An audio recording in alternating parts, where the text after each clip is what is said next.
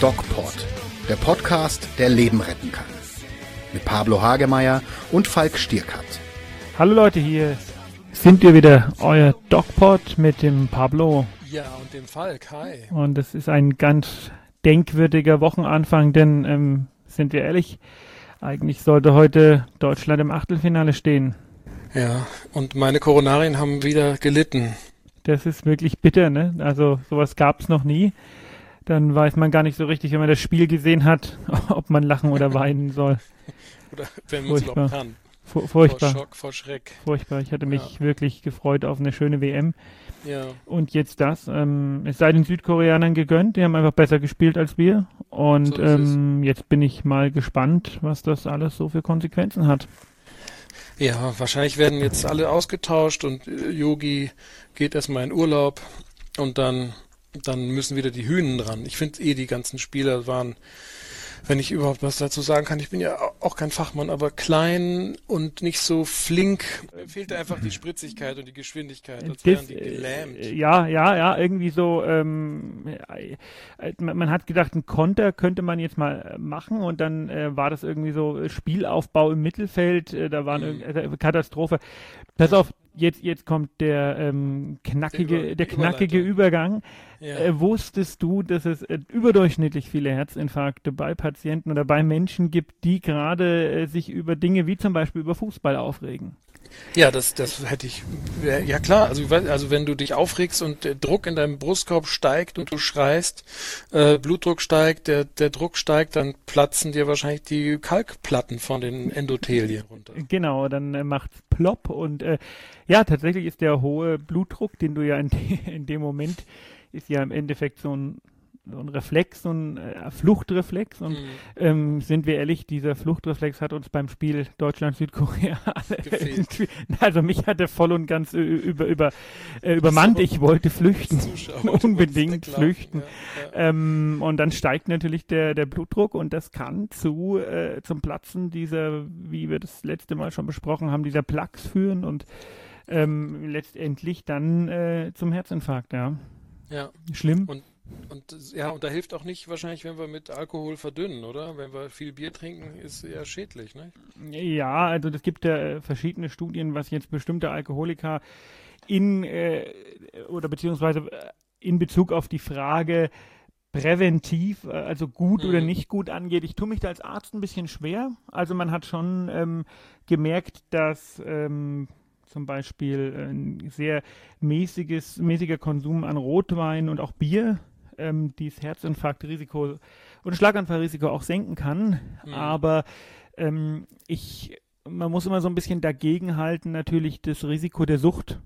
Genau. Und wenn ich äh, einfach regelmäßig und täglich äh, Alkohol konsumiere, dann äh, rutsche ich irgendwann in die Sucht und das ist noch viel ungesünder als äh, ja dieser präventive Effekt. Ne? Genau. Ich, ich kann mich nur erinnern, ähm, in meiner Ausbildung hatte ich mal äh, ein, eine, eine Untersuchung eines, eines Alkoholkranken und er hatte piekfeine Arterien. Der war ganz sauber gespült durch den hohen Alkoholkonsum. Aber es war ein extremer Alkoholiker, ein Einzelfall. Ja, also das würde ich auch nicht zur, zur äh, Generalität ernennen. Die haben auch oft äh, ganz gute Nieren, ne? Nur die Leber mhm. steigt halt aus. Also ist sicherlich nichts, was man, was man jetzt äh, empfehlen kann oder würde. Aber ähm, es ist sicherlich ein interessanter, äh, ein interessantes, eine interessante Info, ne, dass der Alkohol auch präventiv wirken kann. Ja, ja. Na gut, man sieht es ja an den Südländern. Die Spanier und so, wenn das, wenn das stimmt, haben ja weniger Herz-Kreislauf-Erkrankungen. Ja, das stimmt schon. Mit, ne? Mittel, Mittelmeervölker. Fr Franzosen hauptsächlich. French Paradox nennt man das, dass eben die Franzosen trotz ähm, ähnlicher Ernährung und so weiter und so fort ähm, eigentlich die geringste Herzinfarktrate haben. Mm. Toll. Und das trotz der, der trotz des, der komplizierten Sprache, die kein niemand nicht versteht. Niemand versteht. Ja. Sind, sind, die eigentlich im, im, sind die jetzt in der, in, durch die Grund, äh, wie heißt das jetzt hier, im, im Achtelfinale oder nicht? Oder ja, ja, ja, ja, die Franzosen die sind, so sind, sind ja. weiter, die Italiener ja. und die Holländer nicht. ähm, und wir auch nicht, also wir müssen, äh, also nein, ich habe, äh, wenn man ganz ruhig war, letzte Woche, Mittwoch hat man die und der, der Wind günstig stand, hat man die mhm. ähm, Holländer und die Italiener über uns lachen hören, ne? ja. War schlimm. Ja, war schlimm. Mal gucken, wie lange das Trauma anhält. Kommen wir zurück zum Herzen. Wir haben letztes Ja. Mal so ein bisschen besprochen, was ist ein Herzinfarkt und welche Symptome und Beschwerden macht er. Und ihr habt Ja. es wieder, vielen Dank, äh, sehr oft und viel gehört. Und wir hoffen euch heute so ein bisschen ähm, ein paar Informationen über die Therapie, die aktuelle Therapie des Herzinfarktes mitgeben zu können. Nochmal Hoch, hochspannend, ja. hier nochmal auch der Verweis zu unserem DocPod YouTube- äh, YouTube-Kanal. Ja. Genau. Ja, super Film, Falk. Ich bin begeistert, auch als du diesen Katheter in der Hand hältst und den Ballon und diese Irre. ganzen Geschichten. dem Stand, dem, dem Jägerzaun. Was hat er gesagt? Nicht Jägerzaun, Maschendrahtzaun. Maschendraht. sein. Na, wie so eine Kuli-Mine, ne? Wir, wir kommen da Mhm. gleich noch dazu, was ich so interessant fand. Wir werden uns gleich jetzt nochmal genauer mit der Therapie beschäftigen. Was ich so interessant finde, ist, dass der Druck, der auf diesem kleinen Ballon ist, mit dem man die Arterien wieder freipustet, wirklich Mhm. viermal dem auf einem Autoreifen entspricht. Ja, genau. Irre. Wahnsinn. Wahnsinn. Ich, bei mir piepst immer im Auto, weil ich zu wenig Druck drauf habe. Aha, Nur dazu. schön, Pablo. Fun, fun, fun Information. Ich fahr nie wieder mit Use- dir Auto. Useless information, yes. Pablo, du bist Also- schon äh, zwei Jahre älter als ich. Ähm, dem aufmerksamen Hörer wird aufgefallen sein, es sind wesentlich mehr als zwei Jahre. Ja. Wie war denn das Aber damals bei dir?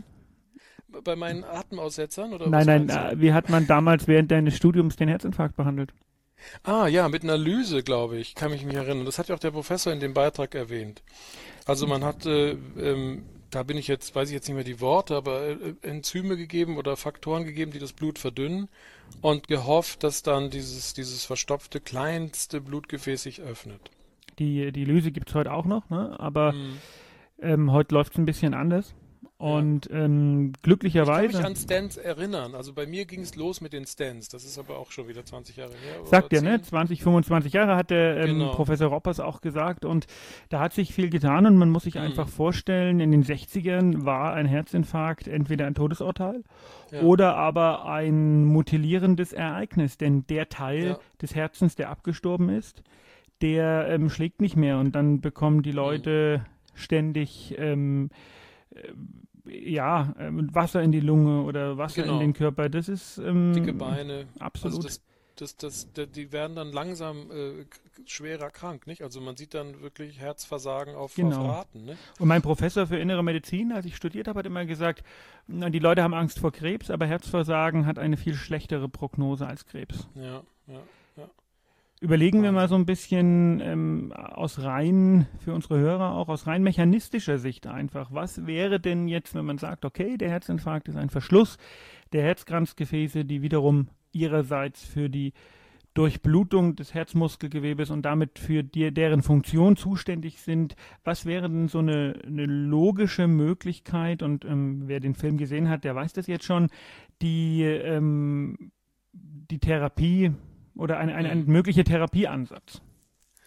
Also wenn man das jetzt weiterdenkt, Lyse, also ich will natürlich diesen, diese Verstopfung wie, wie ein Klempner freiputzen. Also irgendwie rein mit einem, mit einem äh, System, mit einem Katheter und versuchen das irgendwie freizukriegen wieder. Und das ist ja gar nicht so einfach, denn die Dinge, die sind im Durchmesser extrem klein Mini. und ja. so schnell wie möglich. Das ist ja auch Und, ein ja. ganz entscheidender Faktor. Also optimalerweise binnen einer Stunde, anderthalb Stunden sollte man Ja. wieder einen Fluss in das Gefäß bringen.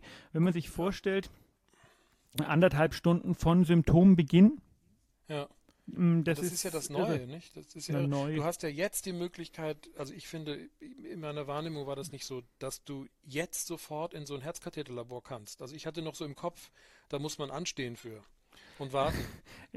Das, das zeigt, das zeigt wieder, äh, von, aus welchem. Jahrhundert du kommst, Pablo. Also Stroke Units kenne ich, für Schlaganfall weiß ich, das muss rucki gehen. Aber für Herzkatheter, Nein, gerade, gerade, so Herz, gerade Ja. Herzinfarkte. Wir ja, haben ja in Deutschland ein durchaus gut differenziertes Notarzt- und Rettungssystem. Mhm. Und wenn der Verdacht oder auch der Beweis eines Herzinfarktes vorliegt, dann ähm, fahren wir den Patienten so schnell wie möglich in ein Herzkatheterlabor und die sind äh, 24 Stunden besetzt.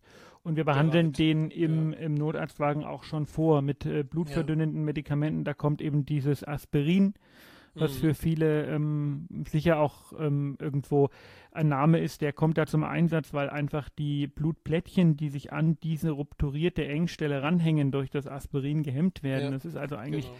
eigentlich gar nicht nur ein Schmerzmittel, sondern ähm, hemmt die Blutplättchen. Die, ja, und da habe ich eine kleine Geschichte am Rande, die mich persönlich betrifft. Mein Cousin Christoph Hagemeyer ist Professor in Australien. Hallo Christoph, hello Christoph to Hello, Australia. To Australia, you are still in the in the nee, World Cup auch rausgeflogen, oder? Die haben gar nicht mitgespielt, Pablo. Äh, irgendwas war doch mit Australien oder war das im, im Eurovision Song Contest? Äh. Auf jeden Fall, auf jeden Meine Fall Damen und Herren, Pablo Hagemeyer von vor hinter dem Mond. von vor hinter dem Mond. Mein Cousin forscht über Nanotechnologie, die vor Ort den Thrombus im Koronargefäß auflösen kann. Ist das nicht geil? Irre. Und wie weit ist er? Also er hat das publiziert, hochpubliziert. Hoch heißt in der Medizin äh, in guten wissenschaftlichen Magazinen. Und jetzt warten wir mal, ob der Nobelpreis vorbeikommt oder nicht. Keine Ahnung. Ich weiß nicht, wie, wie sein Standing ist, aber es ist eine hochspannende Geschichte. Er hat ein eigenes Labor an der Uni. Sein Standing. Sein Standing. Ja, schön. Ich vielleicht, vielleicht äh, wird es ja die Zukunft werden. Momentan sind wir in der Praxis noch ein bisschen woanders, nämlich dass wir mhm. ganz mechanistisch, wenn wir den Patienten so ein bisschen vorbereitet haben mit äh, Blutverdünnern, dann direkt ins Herzkatheterlabor fahren unter engmaschiger Monitorüberwachung, denn mhm diese Herzinfarkte können natürlich auch Probleme machen. Ja, also Menschen mit Herzinfarkt, schwere Herzrhythmusstörung, plötzlicher Herztod ja, und deswegen, ja. wenn man einen Herzinfarkt hat, dann fährt der Notarzt mit in die Klinik direkt äh, ins Herzkatheterlabor ja. Und ähm, ja, da auch einfach, äh, es gibt äh, vereinzelt noch Kliniken, die das erst äh, bei, auch bei bewiesenen Herzinfarkten erst so ein bisschen über die Notaufnahme abre äh, ab, abriegeln wollen, warum auch immer. Mm, mm. Ein bewiesener Herzinfarkt, ähm, so, so, sogenannter STEMI, geht sofort ins Herzkatheterlabor. Ja, ja. Und da darf man auch als Notarzt nicht rumdiskutieren. Die, die gehen auf den Tisch, mm. denn jede Minute, die vergeht, wird der Herzmuskel unwiderruflich geschädigt. Ja, und ja. das darf man nicht zulassen. Und dann geht es ganz fix. Dann gehen die rein mit ihrer, ja. mit ihrem Katheter, schieben den, die Arterien kommen ja vom Herz. Das heißt, wie so ein, eine Straße, wenn man die zurückverfolgt, landet Rückwärts, man irgendwann genau. im Herz. Und dann schieben die das rein, spritzen und, und früher hat man es noch über die Leiste reingeschoben und da gab es ja auch Komplikationen mit Nachblutung und im Bett liegen bleiben und jetzt in der Hand, nicht? Also am, an der Handbeuge. Äh, wo es geht, ne? Man kann es nicht immer in der okay. Hand machen aus, aus rein anatomisch-technischen Gründen, aber mhm. wo es geht, wird man das schon versuchen. Mhm. Und dann, ähm, ja, dann ja, spritzen die Kontrastmittel und können praktisch auf einem ähm, Live-Röntgenfilm sehen, wie sich das im Herz verteilt und ob und wenn, wenn, ja. wenn eine da ist, wo die Engstelle ist und können in der gleichen Sitzung eben die, die, die, die Engstelle ins Gefäß, in die Gefäßwand reinpressen und gleichzeitig mhm. einen Stand drauf machen, eine Brücke, ja, ein, die dann ein, dafür ein, sorgt, dass die ein Zaun, ein Zaun, die dann dafür so wie wie so eine ähm, Kugelschreiber, ähm, Kugelschreiberfeder, ja. ja. und die sorgt dann dafür, dass die, äh, dass das Gefäß offen bleibt und dann haben die Patienten im Optimalfall noch viele Jahrzehnte qualitativ hochwertiges Leben vor sich und das gab es vor ja 20 Jahren, 25 Jahren noch nicht da, da hat man darüber geforscht, nicht, wie das sich ins Gefäß einbaut und so. An dieser Stelle darf ich auch noch mal was zu meiner Doktorarbeit sagen. Ich habe darüber so ein bisschen geforscht, auch äh, wie sich diese Fremdkörper einbauen in den Körper. Also ich habe nicht über Stents, sondern über Prothesen geforscht. Auch sehr interessant. Okay. So, jetzt höre ich. Doch, ich, ich, ich, schweige vor, ich schweige vor, vor Ehrfurcht. Also ich, ich habe damals, ich habe damals die, die Feinschnitte gemacht und das äh, publiziert und sogar eine tolle Note gekriegt. Mein Professor hat mich sehr unterstützt. Ja, das war Meine Damen und Herren, Pablo Hagemeyer. Ich bin's, der Prothesenforscher. okay, kommen wir, wieder, kommen wir wieder zurück zum Thema. Ich würde vorschlagen, ja. ähm, jetzt haben wir, wir beide äh, doch relativ viel erzählt und ähm, jetzt hören wir den Fachmann nochmal. Ich war ja nicht umsonst ja. dort und der hat mir auch nochmal danach ein Interview gegeben und ähm, wir hören jetzt einfach Toll. mal, was äh, der Herr Professor Roppers zur aktuellen ja. Therapie des Herzinfarktes zu sagen hat. Ja, jetzt ähm, ist der Patient mit starken Brustschmerzen ähm, zu Ihnen gebracht worden. Es gibt vielleicht EKG-Veränderungen, es gibt, wie Sie schon gesagt haben, Veränderungen im Blut. Sie haben jetzt ganz klar diagnostiziert, das ist ein Herzinfarkt. Das ist ja eine lebensbedrohliche Situation. Wie geht es denn jetzt weiter für den Patienten? Ja, solche Patienten müssen ähm, idealerweise so schnell wie möglich ähm, in einem Katheterlabor versorgt werden. Ähm, im Idealfall ist es so, dass sogar der Notarzt, der den Patienten äh, begleitet ins Krankenhaus, die Diagnose schon stellt eines Herzinfarktes. Wenn er sich nicht ganz sicher ist, kann er heute in Städten wie Nürnberg zum Beispiel telemetrisch das EKG aus den Notarztwagen direkt in das Krankenhaus senden, wo dann ein Kardiologe sich das EKG ansieht und die Diagnose nochmals bestätigt. Und liegt klar ein Herzinfarkt vor, dann werden solche Patienten direkt vom Notarzt im Katheterlabor ähm, ähm, abgegeben.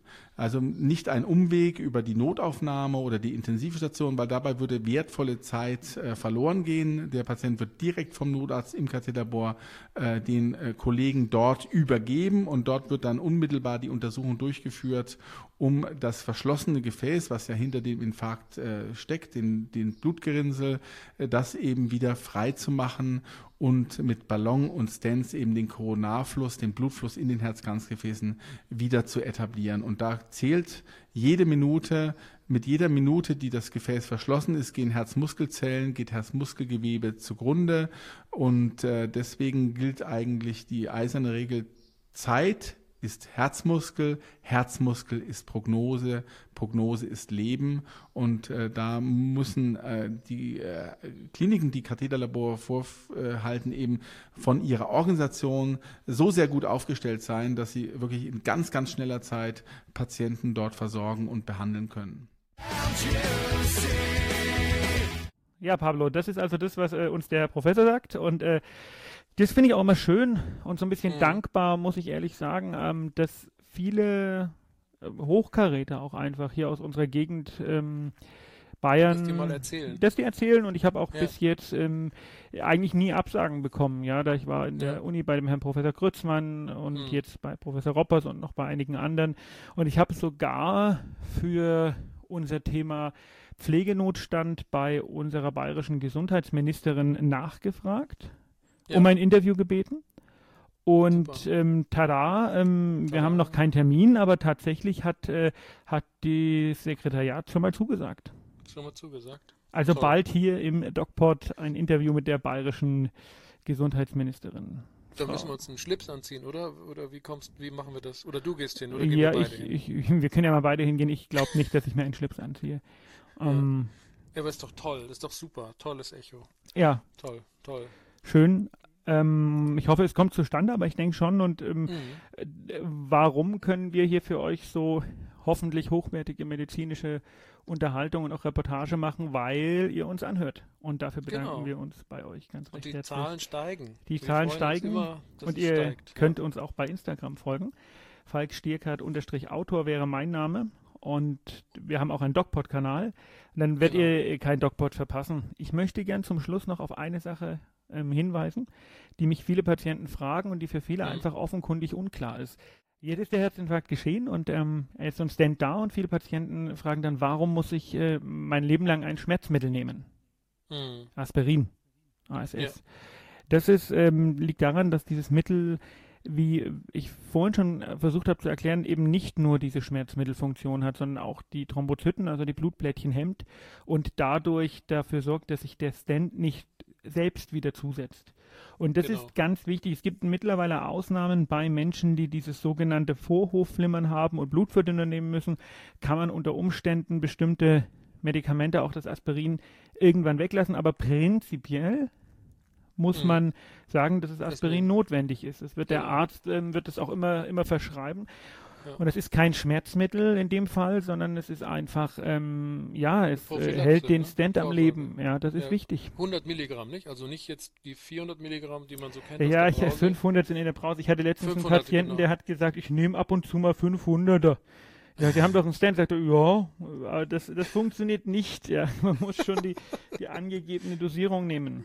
Genau, die 100. Ne? Pablo, wir sind äh, am Ende unseres dies wöchigen Dogpots. Wer wird Weltmeister, Pablo? Ich sage oh. tatsächlich äh, Belgien. Belgien ist ja der Tor, der Getter, nicht? Die haben die meisten Tore. Ja, die haben auch einfach gute Spieler. Die, wär, die, die waren schon äh, die letzten ähm, Turniere WMs eigentlich immer, immer so ein bisschen, na WMs nicht, aber die letzten zwei, drei Turniere waren die schon irgendwie immer so ein bisschen Favorit. Und hm. ich, ich glaube, wenn man sich die Mannschaften anguckt, die alle relativ schlecht spielen, glaube ich, dass es Belgien macht. Aber vielleicht macht sie auch Uruguay, weil die sind auch noch dabei.